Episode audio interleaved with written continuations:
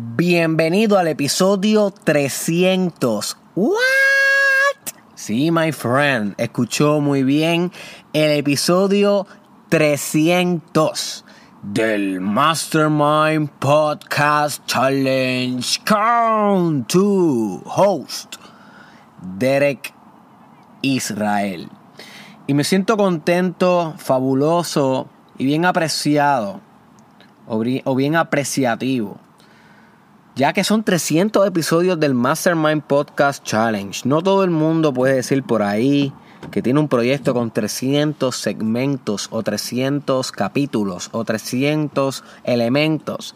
Y el Mastermind Podcast es un proyecto que sí se puede decir eso. No ha sido de gratis, aunque tú no has pagado un dólar por escucharlo. Pero para mí no ha sido gratis, ha tenido un costo bien alto poder levantar 300 episodios diariamente. Sin embargo, el costo que he tenido que pagar no es comparado con la gracia y con el privilegio y con la satisfacción que me da saber que existe en una plataforma digital un sistema como lo es el Mastermind Podcast que puede literalmente transformar enteramente a un ser humano que le dedique su tiempo, atención y práctica.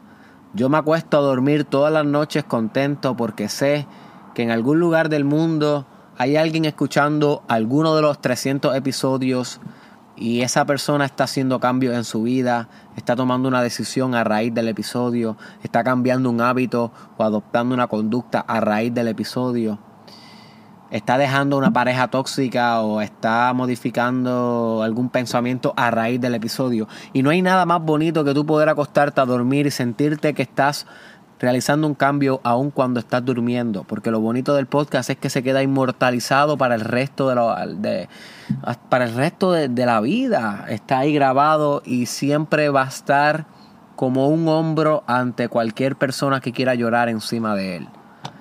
Así que gracias por hacer el Mastermind Podcast Challenge posible. Te doy las gracias porque si nadie lo escuchara, no creo que lo continuara haciendo. Sin embargo, hay personas que lo escuchan, hay personas que practican, hay personas que me lo agradecen, otras que no. Sin embargo, con que una persona cambie su vida, para mí yo cambié la mía. Así que un privilegio continuar con el challenge. Y esto no ha acabado, son 375, no 65, son 75 porque empezamos en el episodio 10 con el challenge y es un año entero. Así que let's go. Let's go, baby. Hoy te tengo un tema crítico en el desarrollo personal porque permea todas las áreas de tu vida. You see. Y esto es una actitud más que todo una actitud que tú desarrollas para ti y cómo te comportas y para los resultados que generas con tus acciones. Porque todo resultado es un efecto de una acción. Así que deja de atribuirle tu resultado a la suerte, al destino. No, no, no. atribúyelos a la capacidad que tú tienes de accionar en tu vida, de comportarte, de decidir qué hacer y qué no hacer. Y a veces el que no hacer es más poderoso que el hacer. A veces la no acción es más poderosa que la acción. You see. So, esta actitud va a moldear todos los tipos de persuasión que tú obtienes en tu vida. Y básicamente, cada vez que tú adquieres algo grande en la vida fue por persuasión. Si tú no tienes la habilidad de saber persuadir, no tienes la habilidad de saber ganar. Porque para ser líder tienes que persuadir. Para poder eh, convencer a alguien de una idea, tienes que persuadir. Para poder conquistar el amor de tu vida y no conformarte con migajas y no conformarte con una pareja que cada vez que la ves por la mañana te dan ganas de salir corriendo, tienes que saber persuadir. Así que la persuasión es crítica en todos los ámbitos del desarrollo personal. Pero hoy no vamos a estar hablando de persuasión como tal. Esa no es la variable a discutir, aunque se usa esa variable en el tema de hoy, que es el arte de vender. Ok, lo que vamos a estar discutiendo hoy es el arte de vender. Y es un arte, y es una ciencia, y es un sistema, y es un método, y es algo que se desarrolla. Y tal vez tú me dices, Derek, me gusta lo que estás haciendo con el challenge, pero este episodio yo no lo voy a escuchar porque yo no soy vendedor. Yo no soy vendedora, Derek. A mí no me gusta vender. Mi trabajo es codificar información, mi trabajo es ingenierizar diseños, mi trabajo es escuchar los problemas de otros y dar consejos. Yo no tengo que vender. Eso yo se lo dejo a los que hacen Avon. Eso yo se lo dejo a los que venden seguros. Eso yo se lo dejo al que vende la boletería en la esquina. Vender, mm, eso no va conmigo. Yo no soy vendedor. Y si tú estás pensando así, déjame acentuar y subrayar y poner en bold esta palabra y memorízatela para el resto de tu vida. You are wrong, my friend. You are wrong porque todo el mundo es un vendedor. Todo el mundo es un vendedor. Ahora, puede que seas un vendedor consciente o puede que seas un vendedor inconsciente. Y cuando hablamos de ventas, no quiere decir que solamente estamos hablando de cuando tú vendes un producto o un servicio y recibe un equivalente monetario a cambio. No, no, no, no. Cuando hablamos de vender estamos hablando de vender ideas, estamos hablando de vender espiritualidad, de vender potenciales futuros, de vender oportunidades, de vender visión, de vender liderazgo, de vender un producto, un servicio también aplica, de vender política, cuando te quieres vender a ti mismo como un político, como una persona que aspira a una posición alta. Vender es todo, my friend. Todo. Cada vez que tú quieres lograr algo por medio de una persuasión, estás vendiéndote. O estás vendiendo algo. Y cada vez que vendes algo, te estás vendiéndote a ti. Porque la gente no compra el producto, sino la, la gente compra muchas veces al vendedor. ¿Ok? ¿Cuántas veces a ti no tan ¿Cuántas veces tú no has comprado algo porque el vendedor te cae bien o porque la vendedora te cae bien? No necesariamente necesitabas esa aspiradora, pero como el vendedor se tiró 40 chistes, te cayó súper bien, era carismático, pues entonces tú decidiste comprar eso, comprarle ese producto o firmarle tal cosa, tal formulario. La gente no compra solamente el producto, la gente compra dependiendo del vendedor. Así que tú, my friend, eres un vendedor de tu vida. Tú estás todo el tiempo vendiendo algo, aunque no te des cuenta, aunque no sea en forma de un producto o aunque no sea en forma de un servicio.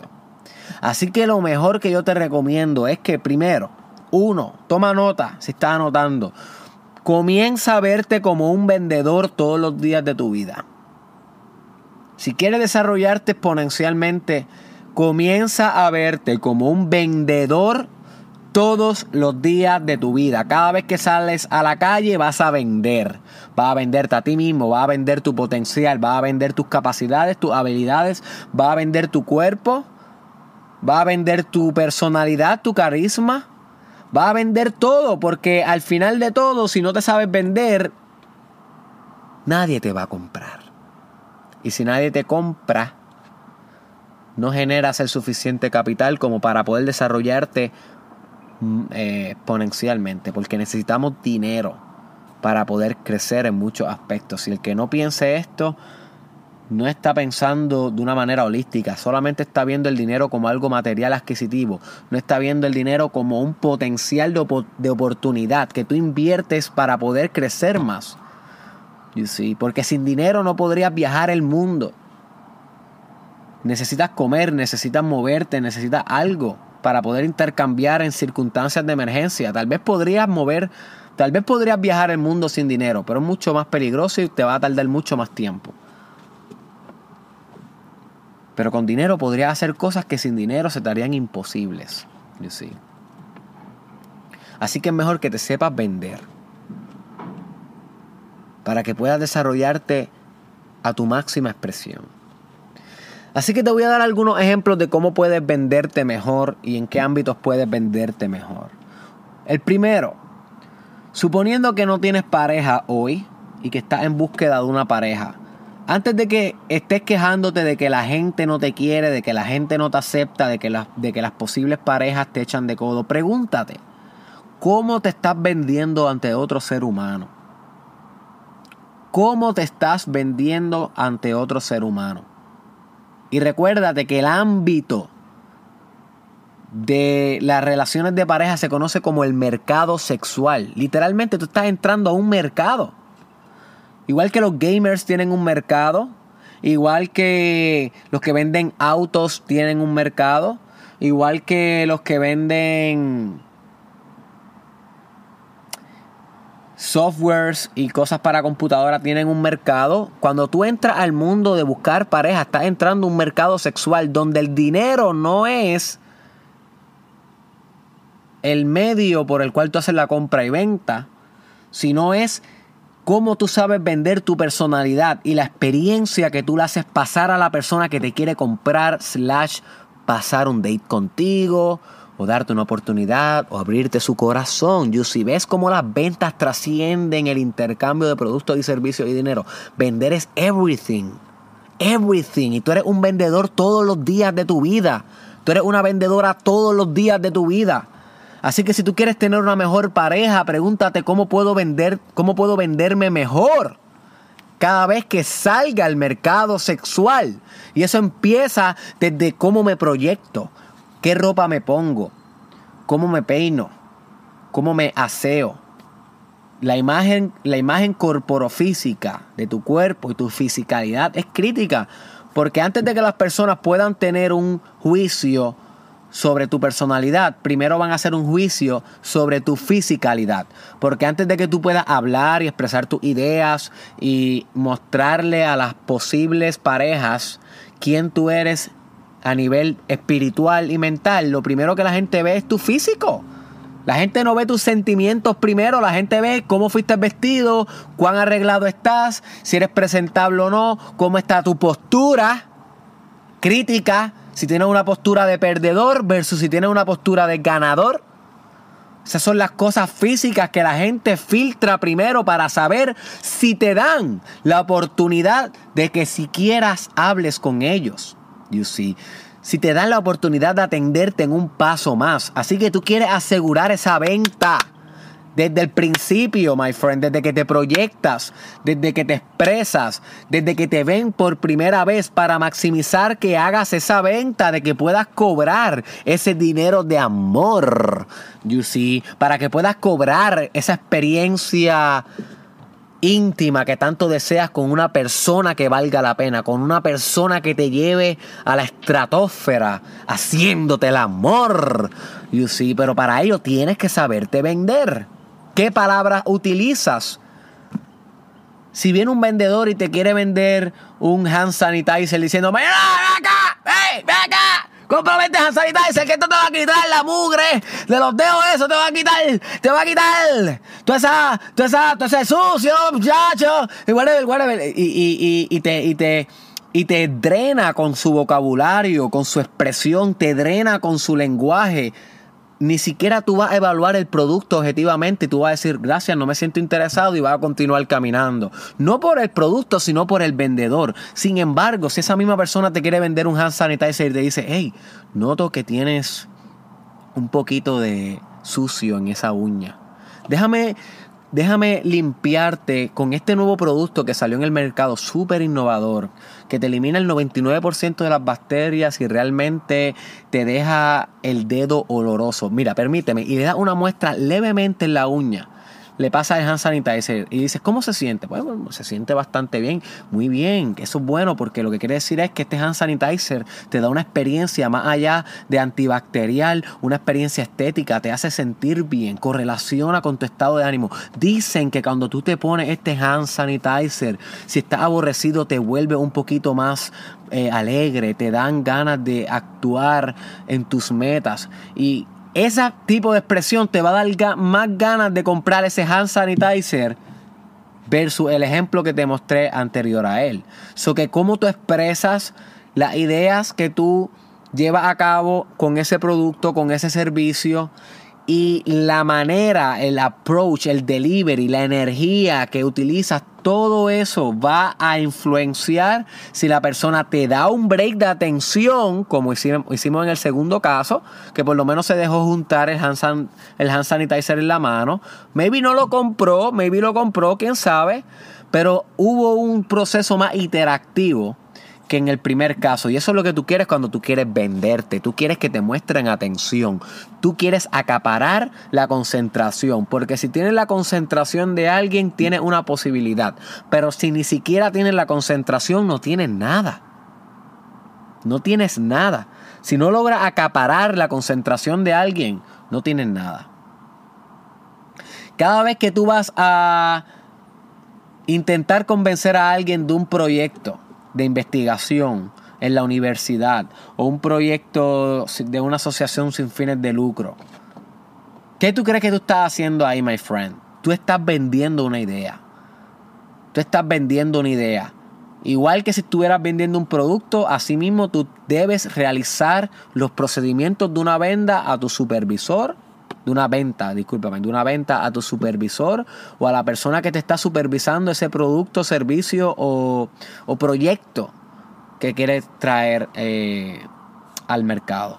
Así que, ¿cuántas investigaciones son buenas? Lógicamente, tuvieran practicalidad de la sociedad, pero no pasan porque el investigador no supo vender bien la idea, la propuesta. Si tú haces una propuesta vaga, no esperes que nadie te la compre. Así que tú tienes que esmerarte cada vez que vayas a proponer algo, esmerarte en venderlo, en resaltar los beneficios que este proyecto va a traer a sociedad. No resaltar los defectos. Los defectos se mencionan, claro está, tampoco queremos engañar, somos prácticos en eso pero no se les da un énfasis a las cosas malas, sino se le da un énfasis a las cosas buenas que pudiera traer. Porque si le da mucho énfasis a las cosas malas, nadie te va a comprar el producto. Si la Coca-Cola le diera énfasis a que da piedra, a que sube la diabetes, a que te pudre los dientes, a que te puede aumentar la hiperactividad, a que te puede dar taquicardia. O sea, si la Coca-Cola enfatizara en todos sus anuncios las cosas negativas que puede asociarse, nadie la compra. Nadie la compra. Sin embargo, ¿qué hace Coca-Cola? Coca-Cola te dice, te va a dar felicidad. Destapa la felicidad. Y si te pone unos colores bien bonitos, te pone un Santa Claus para que lo asocies con algo familiar, algo íntimo, algo de cercanía, de apertura, de conexión, tú con la sustancia, tú con el producto, tú con la familia, te pone unos niños tomando la Coca-Cola y al final te dice en la letra chiquitita, warning, que whatever, tiene mucho azúcar, puede producir esto y esto y esto, igual que los medicamentos. Cuando los medicamentos están pasando por un anuncio, por ejemplo el de Viagra, te dice, con esto va a tener el mejor potencial sexual que has tenido en tu vida. Con esta pastilla vas a tener una erección que ni la, que que ni la muralla china se pudiera comparar. Con esto vas a ser un alfa male. Y después de venderte la pastilla, dice, y con esto también te puede dar un infarto, bla, bla, bla, bla, y se acabó el anuncio. Enfatizaron mucho los, entre comillas, beneficios y pasaron rapidito los defectos. Pues eso mismo, tú como vendedor de proyectos tienes que aprender a hacer. Tienes que acentuar, tienes que resaltar los privilegios, los beneficios, qué cosas buenas y positivas se obtiene con que se apruebe tus ideas. Tienes que hacer eso, my friend. Tienes que ser bueno y carismático al presentar la potencialidad que se derriba de tus ideas. Si no eres bueno haciendo esto, no eres bueno vendiendo nada y nadie te va a comprar. Nadie te va a comprar.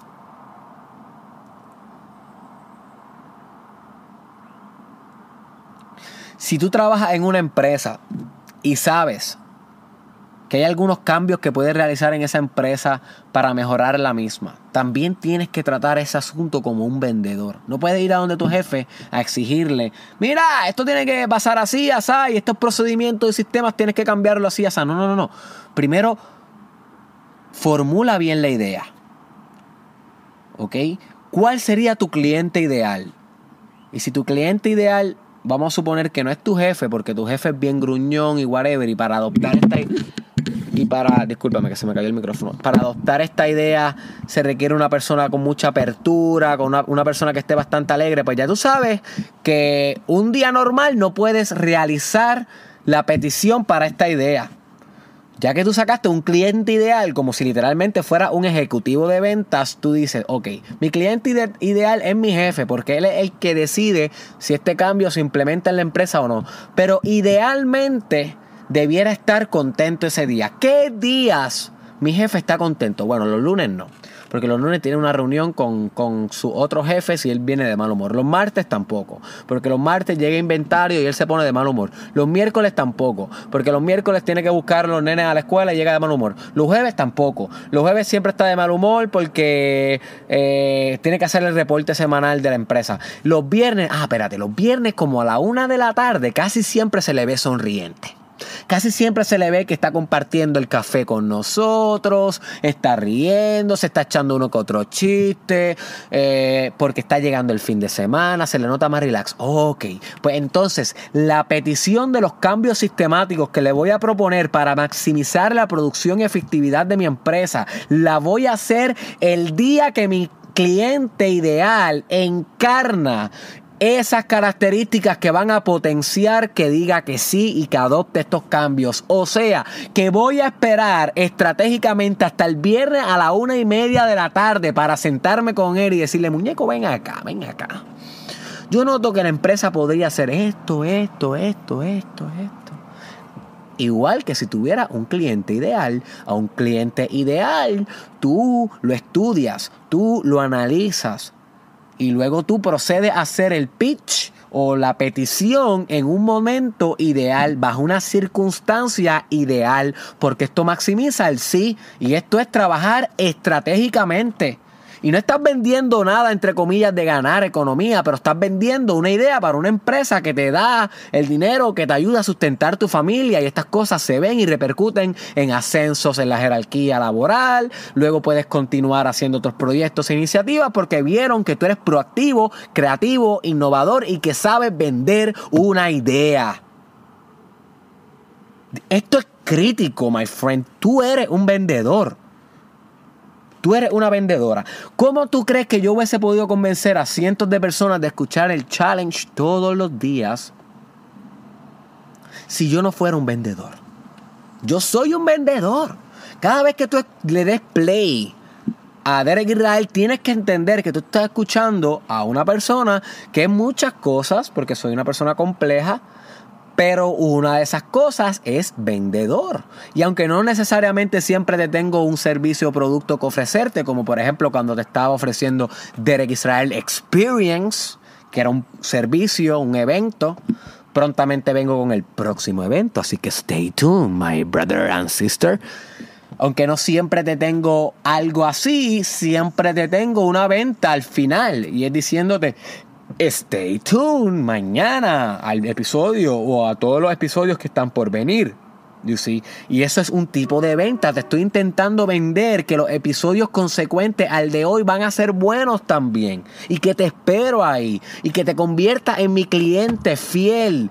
No pagándome porque estos episodios son gratis, pero dando play, aplicando en tu vida lo que estás escuchando. Eso es vender el podcast. Yo te estoy vendiendo el podcast. Yo, Derek Israel, te estoy vendiendo mis videos, mis escritos, mi página en Facebook, YouTube, mi canal. Yo te tengo que vender para poder ayudarte a crecer. Si yo no vendo mi producto, que es filosofías de desarrollo personal, de una manera carismática, que te atraiga, que te llame la atención, como un vendedor que está vendiendo la boletería y dice, pégate muñeco, pégate hoy, no vas a escuchar ningún episodio. no vas a escuchar ningún episodio. Así que si tú tienes algún tipo de proyecto en las redes sociales, videos, gaming, podcasting, o haces fotos en Instagram, o eres influencer en Twitter, sea lo que sea, también tú, hello, también tú eres un vendedor o vendedora. Eres un vendedor cuando buscas pareja, cuando propones iniciativas, cuando quieres vender un producto o un servicio, cuando eres influencer en las redes sociales. Eres un vendedor cuando quieres ganar un punto en un debate o cuando quieres mejorar el status quo. Porque la gente se resiste al cambio, las estructuras de poder, como me estaba diciendo un fraterno hace algunos días, las estructuras de poder se resisten al cambio. Y si tú quieres cambiar alguna estructura, ya sea una organización, una asociación, una institución, una empresa, una compañía, un grupo, un equipo, cualquier estructura, si tú la quieres cambiar, tienes que entender que va a haber una resistencia al cambio y que esa resistencia se puede penetrar con una venta inquebrantable de parte de ti. Nadie va a venderlo por ti. Nadie. Tienes que volverte mejor vendedor, mejor vendedora. Y empieza por la expresión, por el juego de palabras, por el timing. Tienes que saber cuándo decir el hecho o la proposición o la venta o el precio o el costo. Tienes que tener timing. No puedes decirlo todo bla bla bla bla bla bla bla bla bla bla bla bla bla bla bla de cantazo como una avalancha. Tienes que ser más como como un juego de Tetris, en donde cada pieza se va encajando una a una, una a una. Y mientras más lentas van esas piezas, más tiempo tienes para encajarla de alguna manera que quede perfecta su composición. Así que tu vida es como un juego de Tetris donde tú estás realizando venta tras venta, venta tras venta, pero tiene que ser metódicamente, no impulsivamente sino con introspección, con reflexión. You see? Y las cosas te van a salir mejor. Si comienzas a verte como un vendedor o como una vendedora y a utilizar la reflexión y la introspección antes de actuar, no va a haber ningún efecto negativo en tu vida. Todo va a ser crecimiento. Todo va a ser crecimiento. Porque va a mejorar en todo vas a mejorar en todo. Pero esto es tú con tú. Esto conlleva un cambio de actitud, un cambio de cómo te ves a ti mismo. Y hay muchas personas que odian verse a ellos mismos como vendedores, pero es un must. Vender es más allá que ser un, un, comerciante. Vender es todo en la vida. Es promocionarte, es persuadir, es venderte a ti mismo. En todo en la vida, comenzando por parejas, con tus hijos, con tus padres, con tus jefes, everything. Tienes que saber venderte. Y un estudio, es una reflexión continua.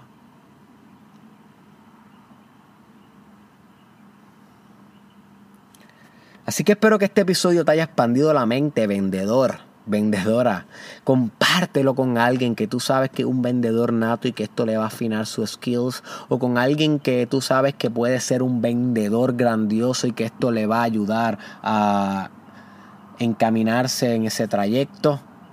Envíaselo por WhatsApp o por Messenger o etiqueta su nombre aquí. Tú sabes ya quién es esa persona. Te tuvo que haber salido a la conciencia. Etiquétaselo, my friend. Compártelo. Nos vemos en la próxima.